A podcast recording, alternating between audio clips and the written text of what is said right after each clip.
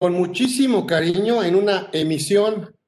Pues yo no digo emisión, no me gusta hablar de emisiones, me gusta hablar de experiencias, de aventuras, de aprendizajes, de, de compartir conocimientos, de tertulias. Este ha sido un espacio, no, no un programa más, lo que ustedes quieran, pero, pero ha sido un espacio de amigos y ha sido un espacio que hemos seleccionado para ustedes, para aprender de los mejores Además, quiero pedirles que, nos ayuden con sus micrófonos, por favor, para aprovechar al máximo este espacio que hemos creado para ustedes. La verdad no los quiero ni contar porque, porque cuando nos demos cuenta llevamos muchos. Este, este momento de conversando con Orfe, que nació a raíz de la pandemia y que por supuesto no le voy a agradecer a la pandemia, pero pero bueno, sí le voy a agradecer a las personas que, que obviamente han estado con nosotros a raíz de, lo que ha pasado y que nos juntamos con el propósito de mantenernos actualizados, de mantenernos, eh, que por supuesto mejorar no solo eh, profesionalmente, sino tener un, momento de, de, estudio, de reflexión, ¿sí? de compartimiento profesional. Hoy no es la excepción. Hoy es un día importante como casi todos los programas que hemos hecho, pero además hoy se junta un cariño, un respeto, un, una, un tema de colega, profesional y todo, y, además se junta un tema que está eh, políticamente muy caliente, fiscalmente también, este, entonces eh, pareciera, y estábamos esperando a que se pusiera así el tema para organizar el programa. y no es cierto, ya sabíamos cómo se iba a poner, por eso lo programamos para hoy. Tampoco es cierto pero, pero la vida es de, circunstancias y de oportunidades, pero también de conocimientos. Y entonces hoy tengo el, privilegio de presentar, por supuesto, a Diana Romo, que yo siempre le he dicho, si yo invitara a alguien para dedicar a presentármela, pues, pues tendríamos, eh, perderíamos lo que podríamos ganar el, tiempo con ella.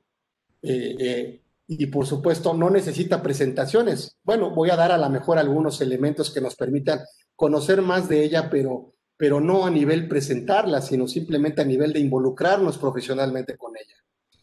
Eh, por supuesto es abogada, este, licenciada en Derecho, especialidad en Derecho Financiero, maestría en Juicios Orales, Sistema Acusatorio, eh, eh, tiene experiencia profesional, actualmente está en, en, ART, este, Law Tax, y eso, bueno, nos, nos invita a que su experiencia también en la Procuraduría Fiscal de la Federación, directora de investigaciones, encargada de dirección de investigaciones, en fin, más bien, eh, ay caray, pues no, pues nos, tardaríamos el, el, la hora, pero, pero a lo mejor se me ocurre hacer programas, hacerlos de dos horas. Voy a invitar, he invitado a puros eh, amigos y expertos y entonces a lo mejor hacerlos de dos horas. Uno, una hora para presentarlos y otra hora para que nos platiquen.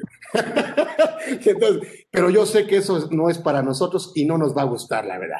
Y entonces no me queda más que agradecerle a, la licenciada Diana María Romo Cuesta, por supuesto, eh, la presencia que está con nosotros, como siempre lo hago. No es la excepción, vamos a escucharla en este tema del outsourcing el outsourcing que por supuesto se sigue discutiendo.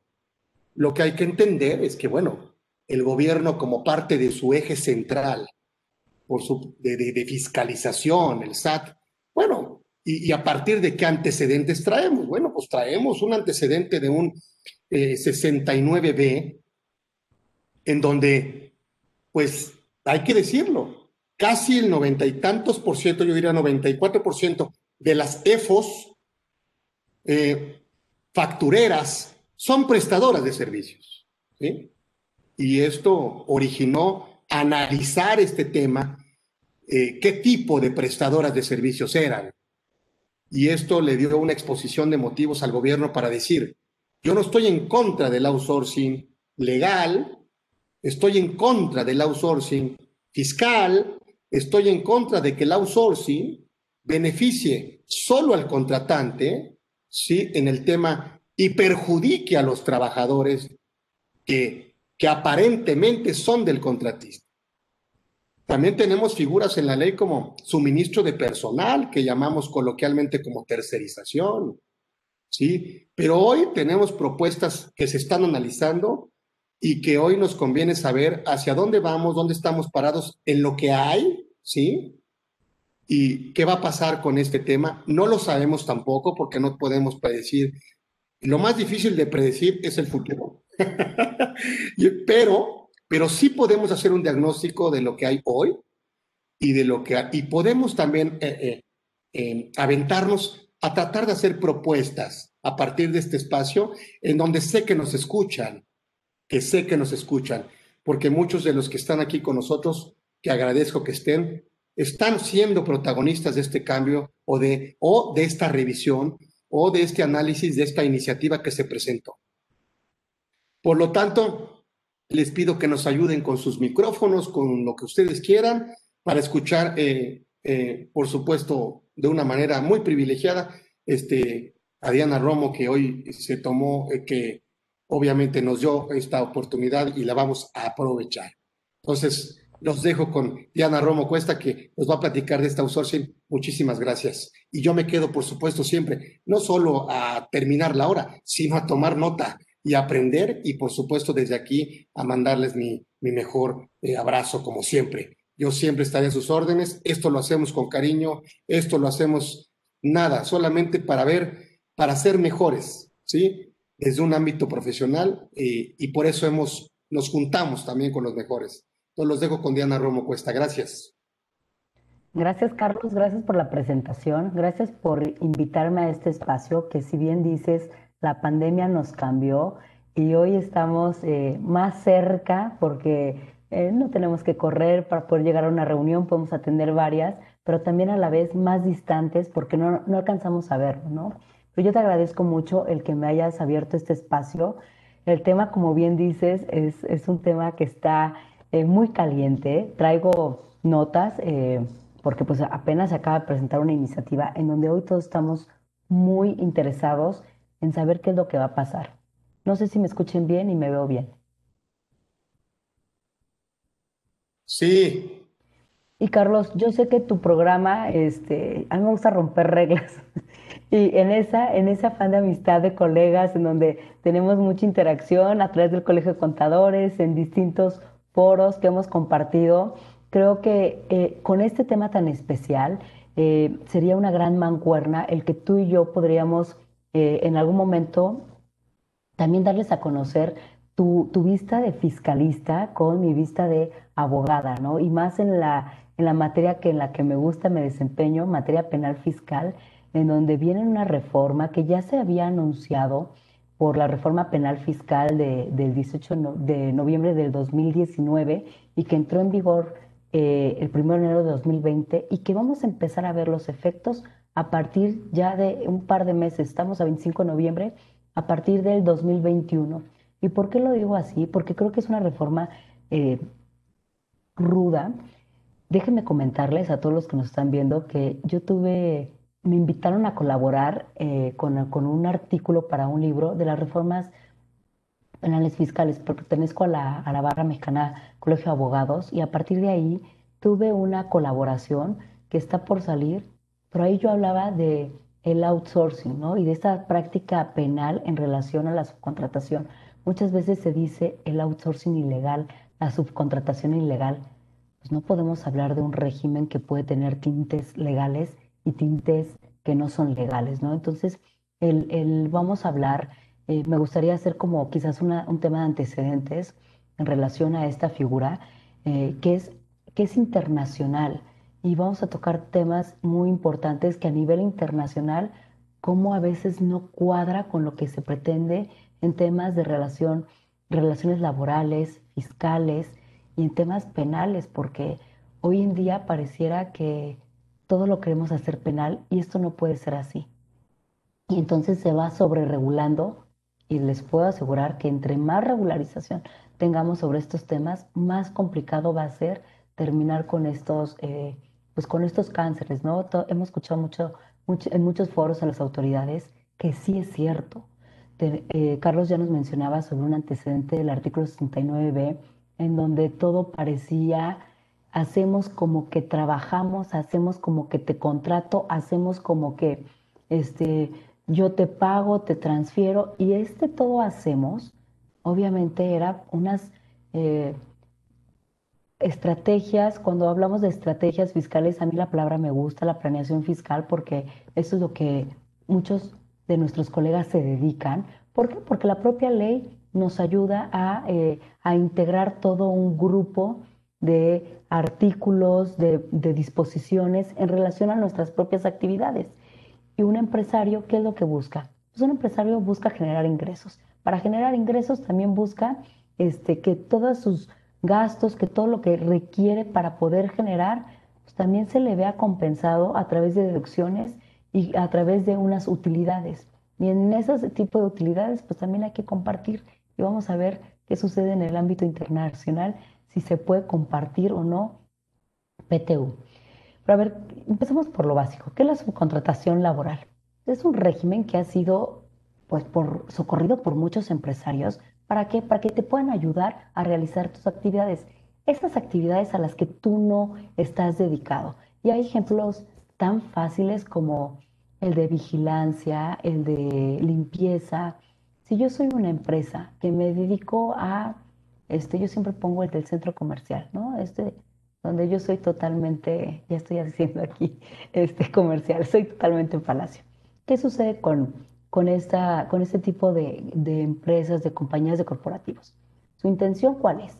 Pues que nosotros lleguemos a una tienda y esté perfectamente limpia, que se te eh, antoje, ¿no? Todos los productos y accesorios que te puedan mostrar que tú compres. Para ello, ¿qué requieren? pues que dentro de los horarios en los que van a abrir de 11 de la mañana a 7 de la noche, ahora en estos eh, horarios de pandemia, pues requieren gente que pueda tener listas las, las tiendas para poder recibir a los clientes. Pero ¿cuál es el principal negocio de estas, de estas empresas? Pues el, el comercializar sus productos. Sin embargo, requieren de contratar gente de vigilancia, de limpieza. ¿Qué es importante para, para quienes se dedican a, a, generar ingresos y negocios? No van a estar dedicando, no van a tener un área en donde reclutamiento. ¿Para qué? Para el perfil de cada una de las actividades que se requiere. ¿Y por qué no? Porque eso, le, porque eso les cuesta, porque eso no, no es a lo que se quieren dedicar. Entonces, ¿a dónde vamos a acudir? A esta subcontratación, que es lo más fácil y lo más conforme a la ley que nos da esta opción, decir, oye, yo no quiero dedicarle energías, no le quiero dedicar tiempo ni costos. Entonces, hay alguien que sí le dedica tiempos y costos. Y entonces, ahí es cuando nos hemos encontrado en un tema de simulación, ¿no?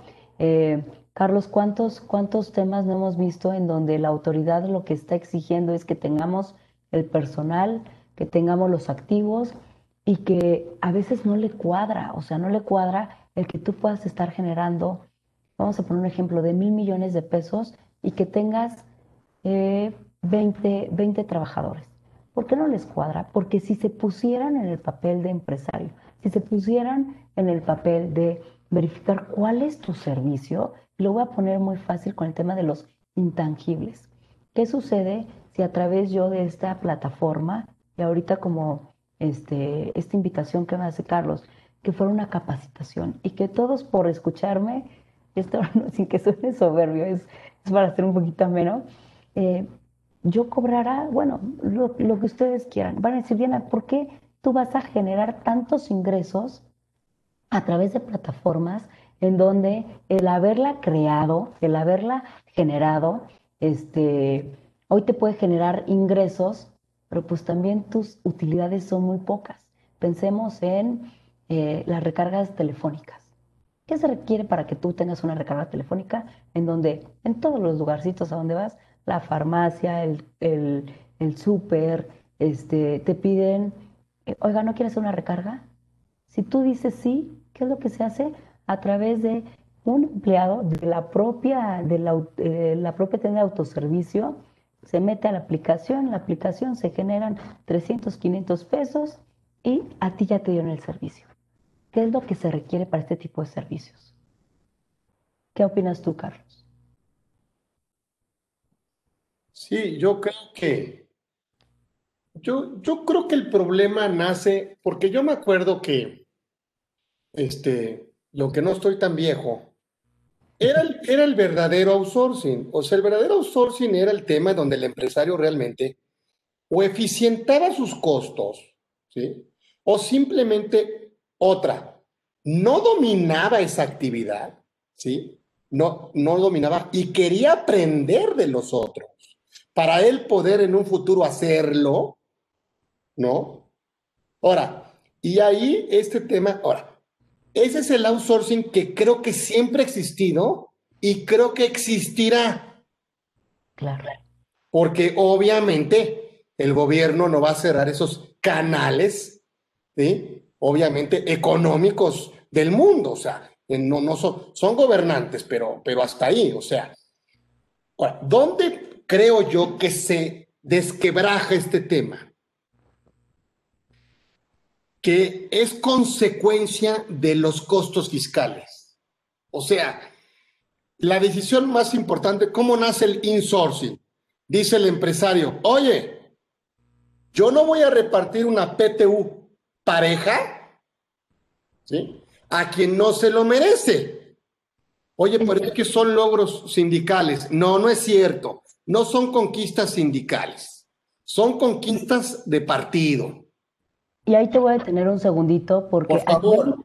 y a nivel internacional, Carlos, el tema de la PTU creo que se me hace un tema increíble, divino, y lo voy a, lo voy a manejar con dos conceptos muy fáciles. Porque, eh, ¿quién, ¿quién tiene derecho al reparto de utilidades? Yo pensaría que los accionistas, los socios, quien invierten capital, quienes están creando este tipo de negocios, ¿no?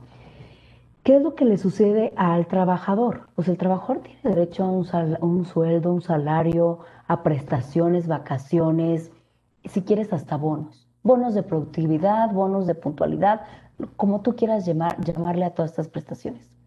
¿Por qué si internacionalmente la PTU no, este, no la utilizan en otros países? Porque quienes tienen derecho a ese reparto de utilidades son los accionistas, los socios, los que generan esa utilidad. ¿Por qué aquí en, nuestro país nosotros tenemos que, em, relacionar todo el tema de la relación laboral, el outsourcing, insourcing, eh, este, el intermediario y todos estos conceptos que nos ha dado la propia ley para un tema de decir es que el trabajador se ve perjudicado? ¿Qué pasaría si en un año como hoy, que es tan atípico, en donde tenemos una pandemia, en donde los ingresos se han reducido en grandes, en un grandes porcentajes, hiciéramos partícipes a los trabajadores de estas pérdidas? ¿Por qué? Porque pues así como generamos, pues también en este tema de sociedad, oye, pues yo te voy a pedir, compañero, entrémosles también al tema de los gastos este, que hoy tenemos, ¿no? Me acordé de un otro, de un socio, de un cliente que me decía, vamos a crear y vamos a presentar al, Congreso, no la PTU, sino la, la PTP. Yo dice, ¿de qué? Participación de los trabajadores en las pérdidas.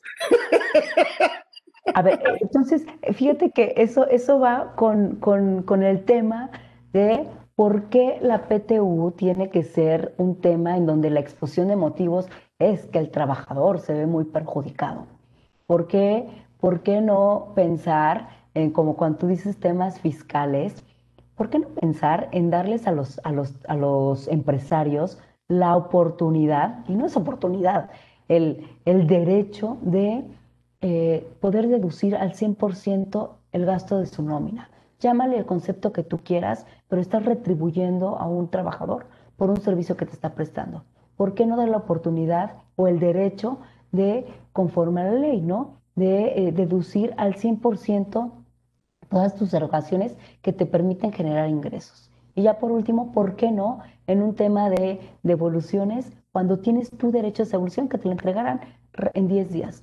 ¿Tú crees que los empresarios, tú crees que este, con, base en estas cargas fiscales estarías buscando esquemas que, eh, que pueden ser porque habemos, habemos, porque existen los buenos y los malos, ¿no? Existen los que son los contribuyentes by the book, conforme a la ley, bien portados, este, que no buscan tener ninguna evasión fiscal.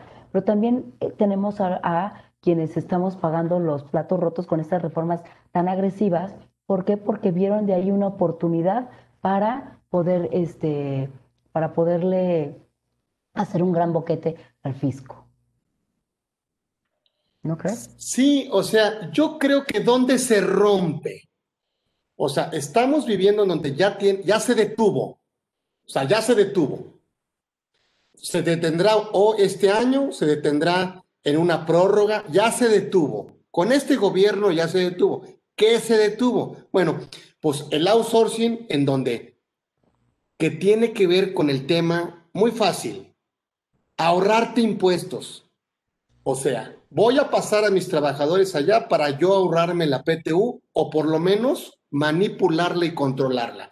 Porque no me gusta, porque una cosa es ligar la PTU con la productividad del trabajador, ¿sí?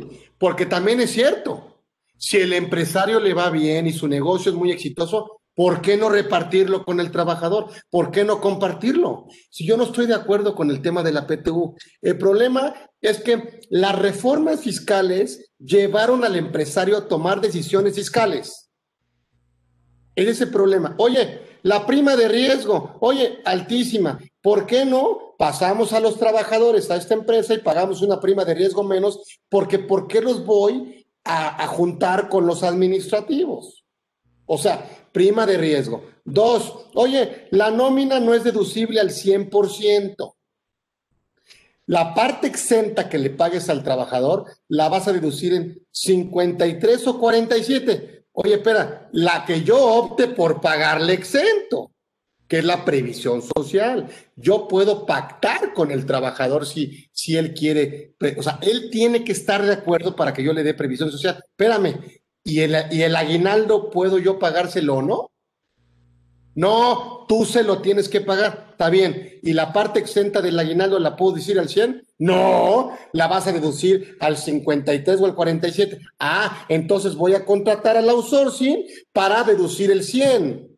Entonces, la consecuencia fiscal trae origen fiscal y eso es lo que no se vale. O sea, el origen tiene que ser social, tiene que ser todo para que la consecuencia no cambie, ¿sí? De cómo nació. Y entonces, ahora, ¿y dónde se Y eso lo veníamos trabajando desde mucho tiempo. ¿Dónde se rompió realmente ese tema? Que dice el empresario, bueno, pues mi outsourcing, mi outsourcing, a mí me cuesta la nómina 100. Y si yo, le, si yo la subcontrato, me cuesta 80. Y entonces el outsourcero desgraba la remuneración del trabajador para que al empresario con los mismos 80, ¿sí? Ya cubra con su nómina y el outsourcero participe de los otros 20. Y el trabajador lo que hace es que recibe menos prestaciones. ¿Dónde también se rompe el outsourcing? Tampoco eso me preocupa, ¿eh? Porque uno en el tema de, la, de los factureros. A ver, outsourcing, factúrame en el mes de diciembre la nómina por adelantado de enero. Oye, pero tú factúrame, hombre. Yo necesito matar utilidades de 5 millones. ¿Cuánto me cuesta la nómina de diciembre? Dos y medio. Mándamela por cinco y te pago. Y de una vez, no sé si te pague los cinco porque no tengo lana, pero voy a deducir los cinco, pagados o no es donde el gobierno se pone loco y dice, va, espérame. Y es donde entra la figura de la materialidad, ¿te acuerdas? Que ya el fisco se encuentra una factura de una sociedad mercantil y dice, ¿estos servicios qué? Ay, pues son servicios prestados, hombre, ya los recibí. Oye, pero no los has pagado. Pues no, pero valen cinco. ¿Pero por qué no los has pagado? Porque no tengo dinero. ¿Qué proveedor del mundo te va a prestar servicios gratis? Y ahí es donde me, y esa es la consecuencia de una cláusula hoy que tenemos 5A, ilusión. ¿Es una cláusula de la deducción parcial de la nómina? ¿Es una cláusula de no deducir la PTU, sino disminuirla? Fíjate, es un tema de, de, patrón, este, de, patrón único eh, por clase o, o clase única. Entonces, lo que el gobierno tiene que entender es que las reformas fiscales de gobiernos anteriores hicieron que el empresario tomara decisiones fiscales también como consecuencia. No, y cuando, y más cuando hablemos ahorita de esta iniciativa en donde el tema penal este, se ha distorsionado porque ya nos meten con, a través de una calificativa el, el supuesto tal El cual. procurador fiscal dice, no, va a ser delincuencia organizada. Y así lo dijo con el tema de los CEFOS. Y dijo, a partir de siete punto ocho millones, delincuencia organizada. Aquí lo que va a pasar es que le van a poner un monto. Y puede ser negociable el monto, pero la reforma no la van a negociar. Y entonces este tema se pone muy bien porque llega un momento en que, a ver, yo por ejemplo, ¿dónde vi a la autoridad muy enojada? Y es lo que tú me digas, pues todas las facturas que las empresas tienen provisionadas en su contabilidad de sociedades mercantiles outsourceras no pagadas, ¿sí? De servicios prestados sin materialidad para bajar el coeficiente de utilidad y para disminuir la utilidad fiscal del ejercicio. De una empresa que se creó para prestar servicios que la empresa no podía hacer. ¿Y dónde pusimos a temblar al, al- al- al- gobierno? Cuando el empresario, ¿sí? Mandó sus propios trabajadores a una empresa suya con una sustitución patronal o no, para desgravarle a los trabajadores, ahorrarse la PTU, bajar la prima de riesgo y deducir al 100% y acreditar un IVA que hoy a lo mejor tenía que pagarle al SAT y que hoy podía financiarle si el proveedor le daba plazo para efectos de ISR y para efectos de flujo. Porque esas son las consecuencias que puede traer esta iniciativa. O sea, pero, pero este es mi punto de vista fiscal. Yo por eso te, yo te invité para que tú nos digas, eh, no estoy justificando al empresario, tampoco le estoy dando la razón al gobierno. Yo creo que este, este outsourcing fiscal eh, eh, delictivo, yo creo que tiene que desaparecer. Yo creo que tiene que desaparecer por el bien del país. Ahora, el problema es saber si la iniciativa va a lograr que este que te estoy comentando desaparezca. Ese es el problema. Y ahí, Carlos, yo te diría, y me pido una disculpa, ando un poco, un poco mala la, gar- la garganta, pero yo ahí te diría, ¿cuántos de esta iniciativa en la que yo les inicié platicando, de reforma penal fiscal, en donde eh, ya hablamos de delincuencia organizada por delitos eh, fiscales, yo quiero ver resultados, así como tú dices, bueno, si este es el camino para, para terminar con estos cánceres de los que tanto se hablan, adelante. Pero ¿qué es lo que está sucediendo? Va, va a ser un tema de dejar de invertir, un tema de dejar de contratar, porque al empresario le va a dar miedo, oye, yo no sé si contratar o no, porque no, no vaya a ser que yo me que me esté, eh, a- que esté actualizando el supuesto del artículo 108, fracción I, este, en relación a una calificativa de comete el delito de defraudación fiscal, quien eh, se encuentra en este supuesto, ¿no? Entonces, eh, la, esta iniciativa, vamos a hablar un poquito en relación a los, a los artículos que se están modificando. Se modifica la Ley Federal del Trabajo, la Ley de, de del Seguro Social. Entendamos que todo es una iniciativa, podrá cambiar, como dice Carlos, quizás en montos, quizás en algunos asegúnes, pero ojalá que, que sea una reforma estudiada. Están ahorita el tema de parlamento abierto, y ahí creo que Carlos y yo coincidimos. Los parlamentos abiertos son buenísimos cuando te acercas, cuando quieres escuchar a los verdaderos expertos en relación a, a todos los entes activos en la economía, al trabajador, al, al- al que genera este, eh, emple- empleos, a las autoridades y ver qué es lo que está fallando, pero siempre y cuando sean tomados en cuenta. Si son únicamente para cumplir con el requisito, pues mira, hasta los escuchamos, ¿no? Escuchamos al sector empresarial, sí, les hicimos caso y a los dos días está la, ya está la reforma aprobada, pues bueno, creo que este que no, no se cumple con la intención de de verdad cómo vamos a funcionar. Entonces, otra de la este, se reforma la ley del Instituto del Fondo Nacional de la Vivienda para los Trabajadores, el Código Fiscal de la Federación, el la ley del impuesto a la renta, la ley del impuesto laboral agregado. Y en materia laboral, eh, ¿qué es lo que se pretende? Eh, recordemos que el, el, tema del outsourcing inició en el 2012, cuando se agregan aquellos artículos. Yo, yo siempre me río cuando decimos, bueno, cuando vemos un A, B, C, D o un BIS, BIS 1, BIS 3, es porque pues ya no sabían ni por dónde encajar este, estas disposiciones, ¿no?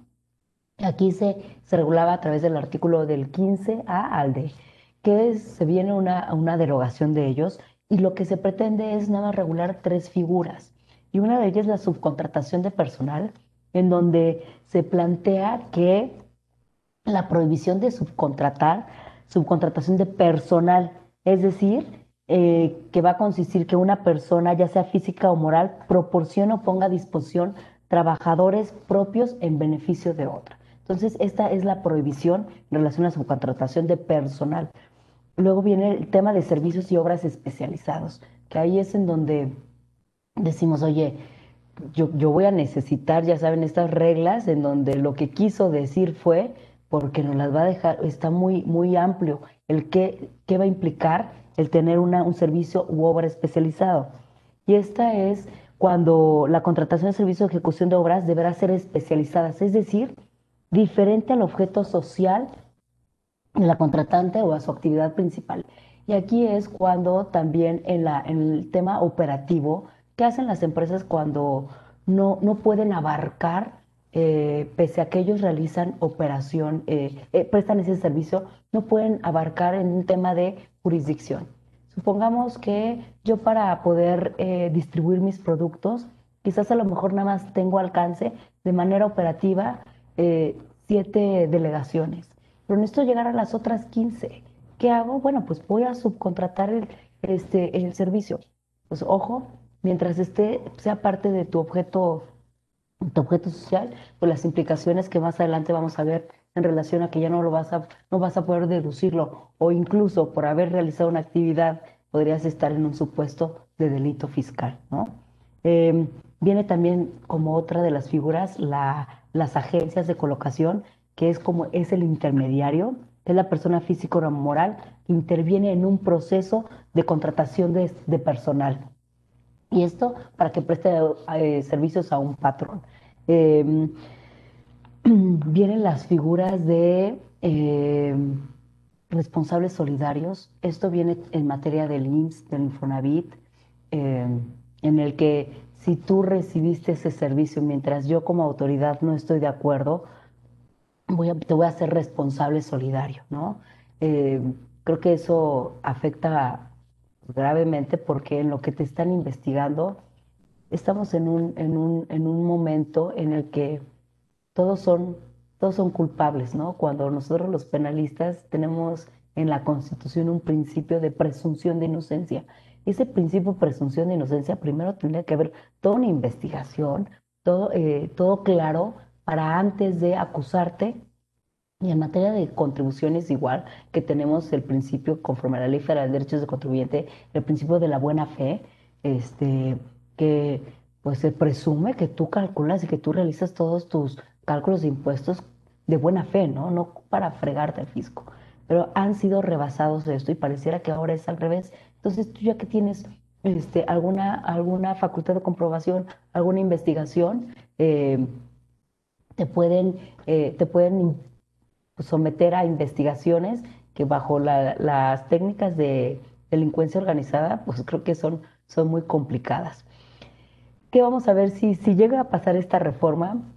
Oye, a ver, la, y creo que nada más alcancé a leer algo ahí, el tema de prohibición.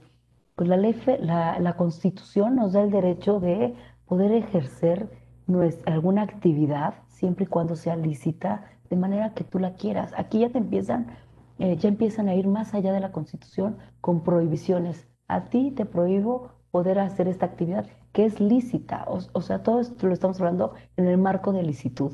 Entonces creo que este, pues los abogados ya empezamos a, ver temas de inconstitucionalidad en relación a esta iniciativa que, eh, que también habrá que ver la proporcionalidad, si esta prohibición realmente va a buscar o es la medida que se requiere para, para dejar, eh, para combatir el outsourcing que, al que llamamos ilegal.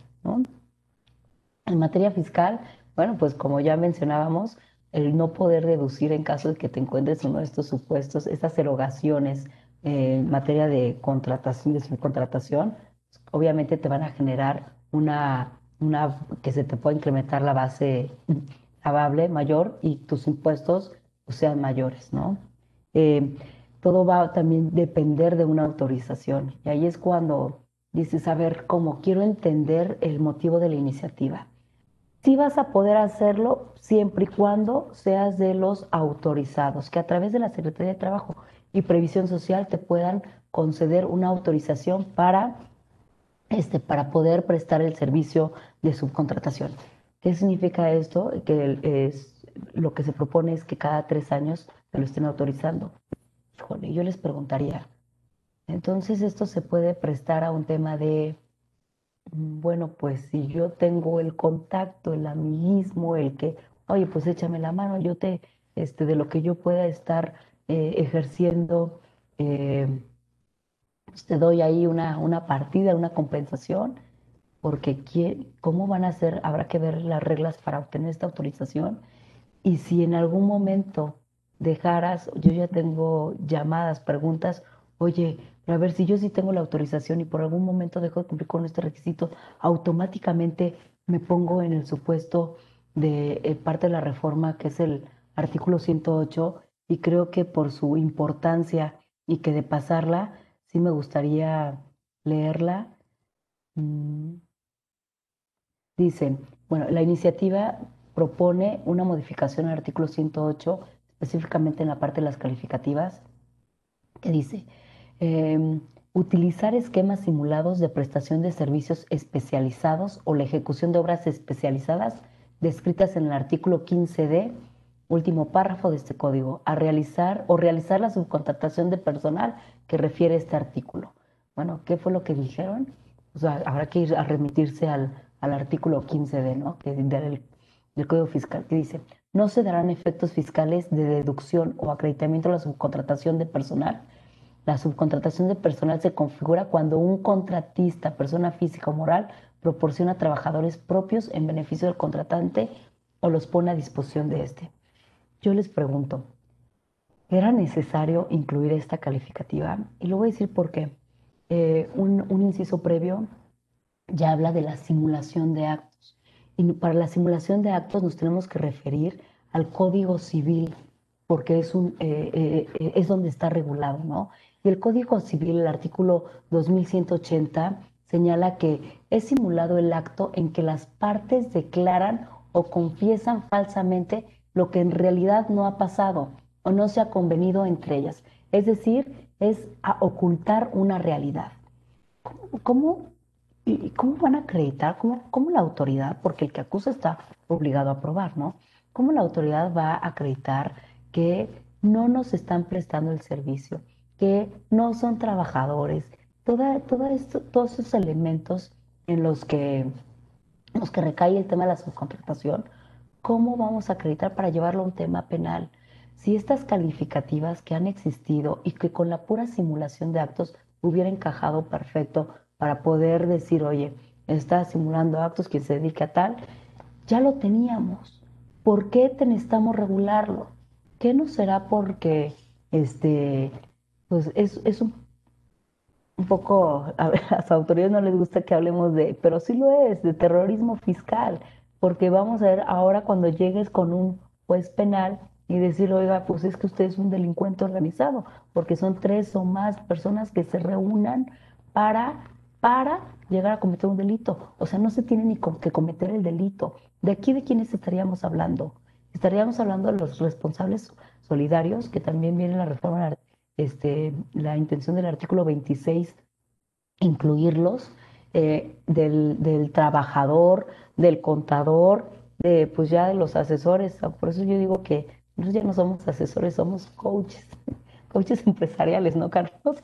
Este, porque hoy pareciera que uno de los riesgos más altos es también ser entre abogados y entre contadores, porque nos han, nos han estigmatizado en el hecho de por que el, empresario, con base a todas las reformas que hizo alusión Carlos, decir, oye, cada vez tengo menos beneficios cada vez tengo más obligaciones y no veo la luz, pues necesito que me ayudes a, a una reingeniería corporativa y que tenga un beneficio en materia fiscal conforme a la ley.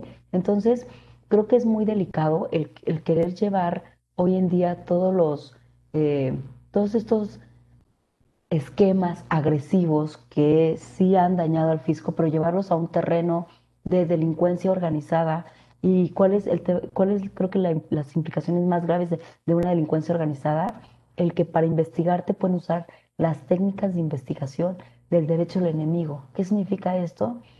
Yo como Estado tengo que cumplir con, eh, para poder tener un acto de molestia, tengo que cumplir con lo que me señala el artículo 38, fracción cuarta de el, eh, constitucional, que dice, eh, tiene que estar fundado, motivado, todos los actos de autoridad, etcétera, ¿no?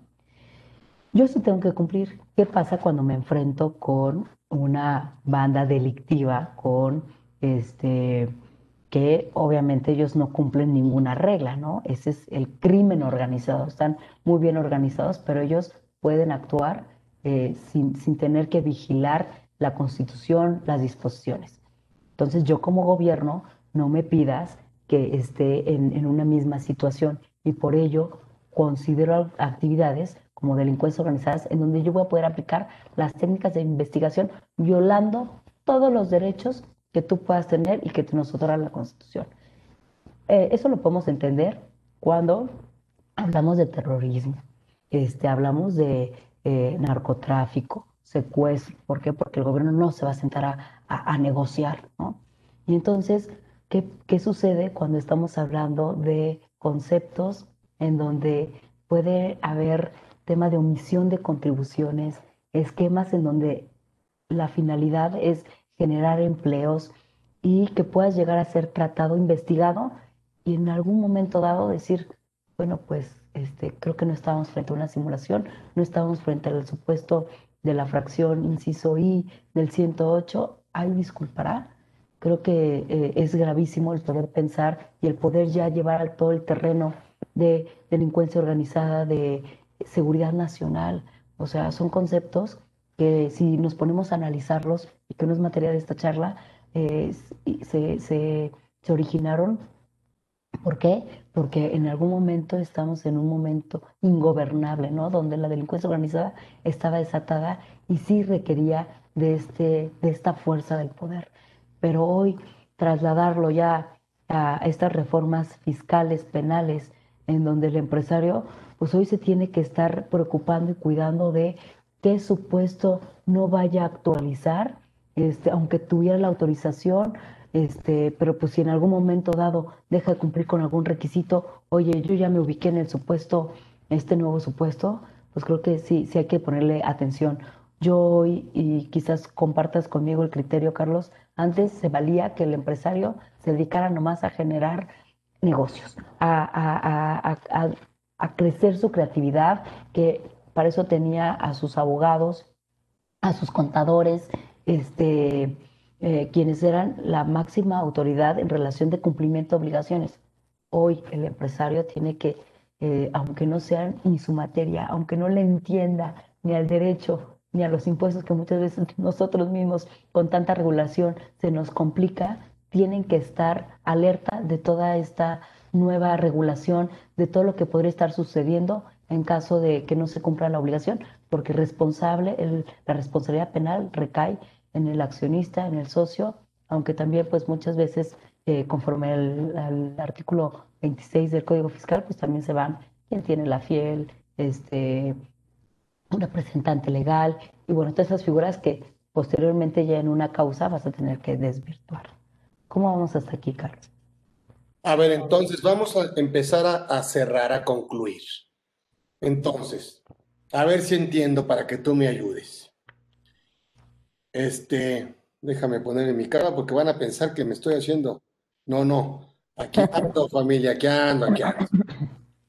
Entonces, vamos a, a ver en el tema de, eh, por ejemplo, lo que trae la iniciativa a la mejor por ley.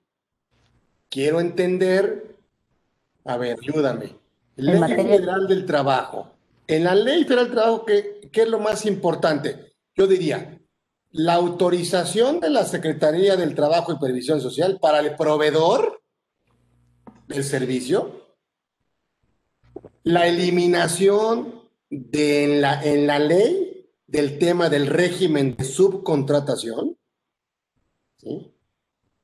la figura de, es decir, eh, sigue vigente la sustitución patronal, así lo veo yo, pero condicionada a que no solo se transmita el, personal, sino que también se transmitan los bienes de la empresa. Así es. ¿No? Así es, ajá. Es un tema como de garantías, ¿no? Es un tema como de. Por supuesto, no vamos a hablar de infracciones y multas porque, pues, pues van a ser impagables para que el contribuyente cumpla. Oye, de perdón, en cuanto a las sanciones, no lo mencionamos, pero hay multas desde 170 mil hasta 4 millones, 5 millones, es una locura. Bueno, sí, sí, mejor no las mencioné porque me da pavor, me da pánico, o sea, ando, ando panicado, ¿sí? Y entonces, y aquí el tema del- de la Ley Federal del Trabajo, yo creo que me va a dar, yo creo que me va a dar la definición de la especialización. Y eso, eso va a dar, va a dar, este, obviamente va a darle vida nueva a un tema no de suministro de personal o renta de personal, sino, sino el tema, ¿no? De una especialización, obviamente, fuera de tu objeto social, ¿sí? Este, y, y- y aislar, aislar este tema del core business, si estoy bien, o sea, del. O sea, tú no lo haces, tú no te dedicas, ok, contrátalo, no hay problema, pero, pero, y ese tema de la especialización, yo creo que estamos esperando a que se dé. En la ley del IMSS, por ejemplo, en la ley del IMSS, obviamente va, se va a- a dirigir o se va a mandar a la ley federal de trabajo. Si pasaste este filtro legal, ¿sí? De la ley federal del trabajo, entonces te vas al tema del seguro social. Y ahí lo grave es que eliminan el registro patronal por clase. Así es. Entonces, hay un tema. Hombre, porque si me dicen que hay aviso trimestral, pues hay, ha habido informativas trimestrales, o sea, eh, eh, no, no me preocupa algo nuevo, porque hay informativa trimestral del IMSS, informativa trimestral ante el Infonavit, que estamos hablando del, ¿sí? Del 15 Oye, del IMSS, Carlos. 9 bis del, del Infonavit. Y creo que queda por demás el que tengan que señalar en esta iniciativa que, ya va a haber comunicación entre la Secretaría de Trabajo y Previsión Social con el IMSS. Lo ¿Y mismo sucede no la ha habido? el- No, cuando ya lo tenías, o sea, ya lo tenías. Yo creo que estos esquemas, si siempre hubiera habido comunicación entre el SAT, IMSS, Infonavit, te darías cuenta de cuántos trabajadores tiene uno, cuántos trabajadores, cómo está pagando y podrías hacer todo un esquema de eh, para erradicar estos esquemas que hoy le tanto le duelen.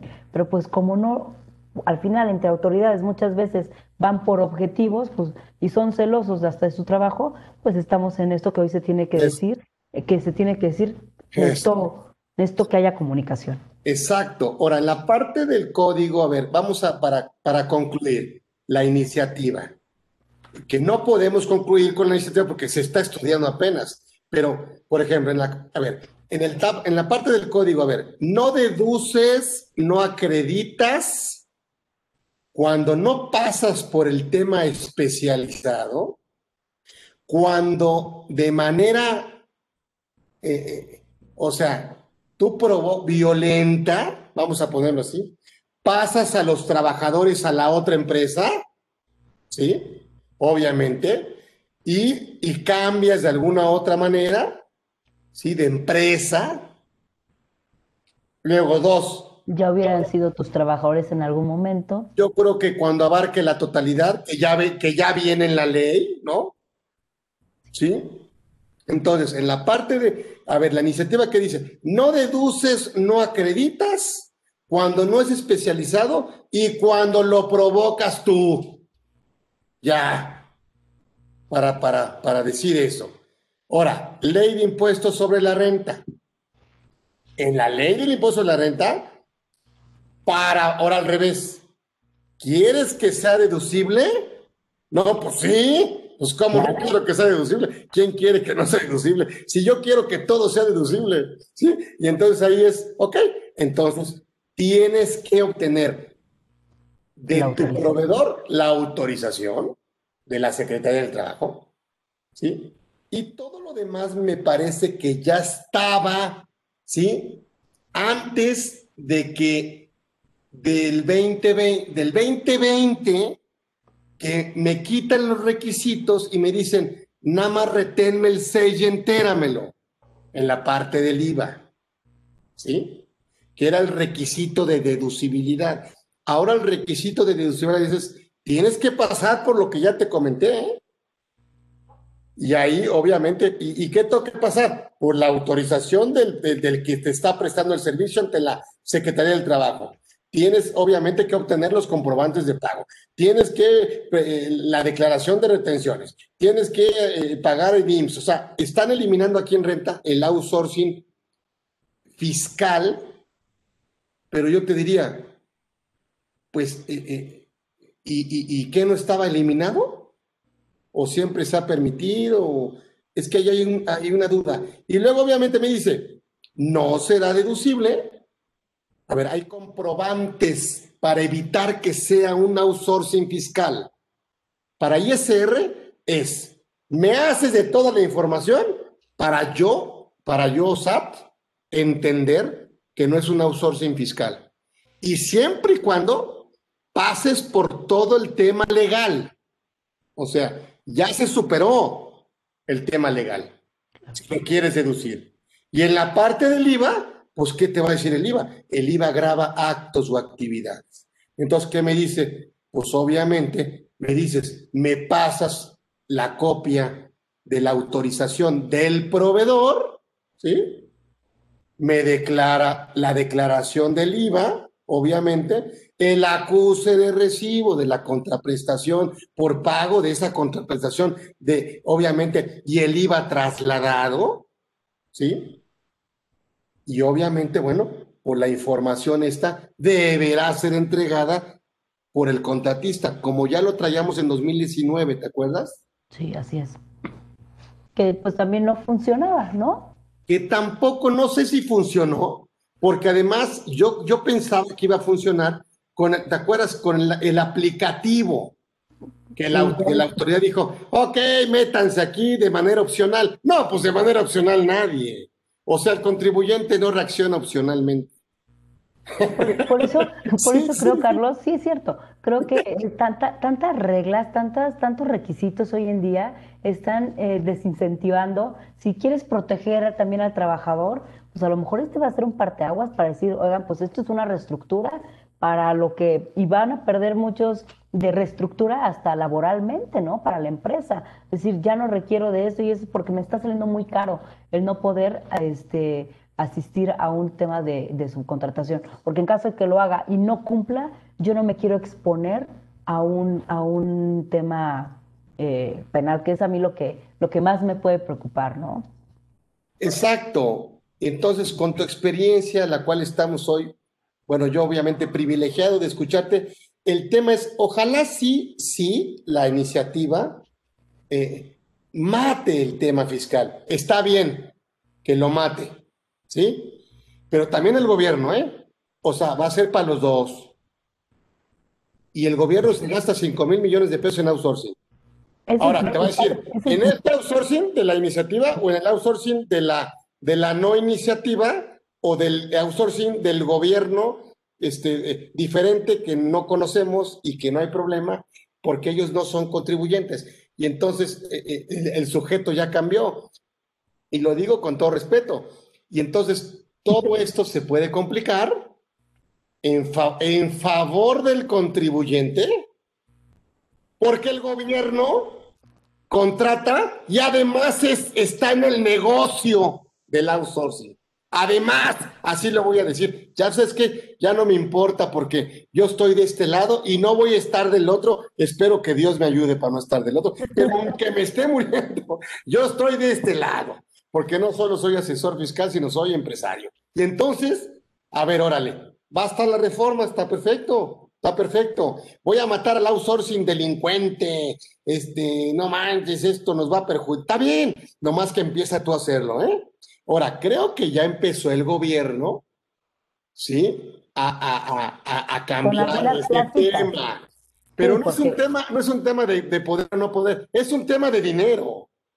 Es un tema de dinero. Entonces, me parece que el empresario se va a sentar a decirle, a ver, a ver, empresario, ¿quieres que la reforma pase como tú quieres? Vas a tener que pagar más impuestos, porque los impuestos yo los voy a utilizar para pagar la nómina directa que hoy subcontrato.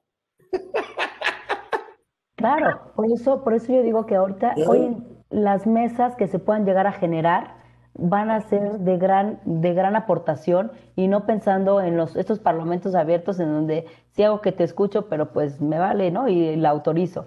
Eh, eh, ojalá que esta, que esta pasadita de iniciativa, ¿no? Venga pulida y venga con, con ganas de querer apoyar, porque además no hay que olvidar el entorno en el que estamos viviendo.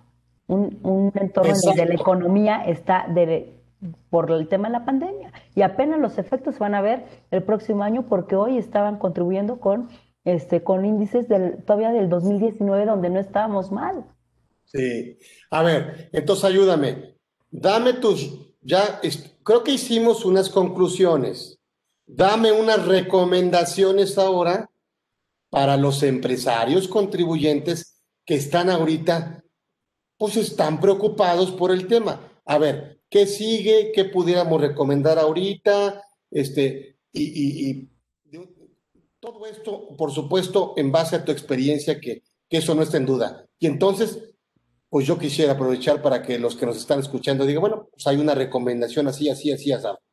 ¿Mm? Creo que, Carlos, es un momento en donde hay que hacer un alto, hay que reunirse, hay que ver cómo estamos operando cada una de las empresas, cómo económicamente eh, nos conviene y ver en algún momento una reestructura para que no nos pegue tanto el tema eh, laboral, el tema fiscal y sobre todo para que no podamos incurrir en algún supuesto de delito. Entonces, yo creo que eh, el tema eh, laboral, las cargas laborales que, que, hoy contamos de no poder continuar con estos, con estos beneficios, estas, esta subcontratación, habrá que reconsiderarlo, acercarse a los expertos, este, eh, porque muchas veces nosotros creemos que estamos trabajando, estamos eh, eh, organizados correctamente y hay boquetes que hoy en día sí se pueden ser considerados por las autoridades y que pueden ser un tema muy agresivo. Entonces, mi recomendación es, hay que hacer un alto en el camino, hay que ver cómo estamos operando y ver qué es lo que nos conviene para poder, para poder continuar y con base en estas reformas que ya les dimos nada más una pintadita y que hago la aclaración, esto puede cambiar totalmente, ¿no? A lo mejor esto, así como venía y la ya era una reforma cantada desde el 2019, marzo, y que la se fue detuviendo, detuviendo, como dices, pues ya llegó, pero vamos a ver si sí la aprueban, porque el, tema económico no es el ideal para ahorita someter a los, a los empresarios en un, en un eh, análisis tan fuerte en relación a cómo se opera. Perfecto. Eh, como siempre, mi, mi, agradecimiento, mi cariño. Y qué bueno que tuvimos este, la oportunidad de escucharte, qué bueno que se están juntando todas las circunstancias y tú con tu expertise legal, penal, fiscal, este, nos da una idea. Y bueno, no me queda más que, por supuesto, agradecerte, ¿sí? Eh, eh, reconocerte e invitarte para que sigas con nosotros participando en lo que vaya sucediendo, en lo que se vaya suscitando, porque no queremos dudar, queremos juntarnos con los que saben y queremos aprender de ellos. Y yo soy el primero que lo hace. Y entonces te agradezco muchísimo. Gracias, Carlos, por haberme permitido también romper con tu formato, porque yo sé que tú te hice partícipe, pero creo que eso es lo que, lo que eh, eh, puede hacer más eh, enriquecedor una charla así de conversar, ¿no? Sin duda, nosotros somos los ganones eh, al haber eh, aceptado humildemente, porque tú sabes que esto lo hacemos por, por el amor a nuestra profesión y yo soy el más ganón. Yo te agradezco mucho, te mando todo mi cariño y a todos los que se, se anotaron y se, se metieron, gracias, gracias por seguir confiando. Yo créanme que estamos dedicados a no quedarles mal, a no defraudarlos, seguiremos buscando juntarnos y tener los mejores programas con los mejores fiscalistas y créanme, yo creo y por los comentarios que están escribiendo, eh, no fue la excepción. Entonces yo me despido de ustedes y le agradezco mucho a Diana María Romo Cuesta que hoy estuvo con nosotros. La verdad, un privilegio. Y nos vemos próximo miércoles a la una, próximo miércoles a las 13, 365 días del año, 365 días del año, todos los miércoles de 3 a 14 en Conversando con Orfe. Gracias. Hasta luego, gracias a todos.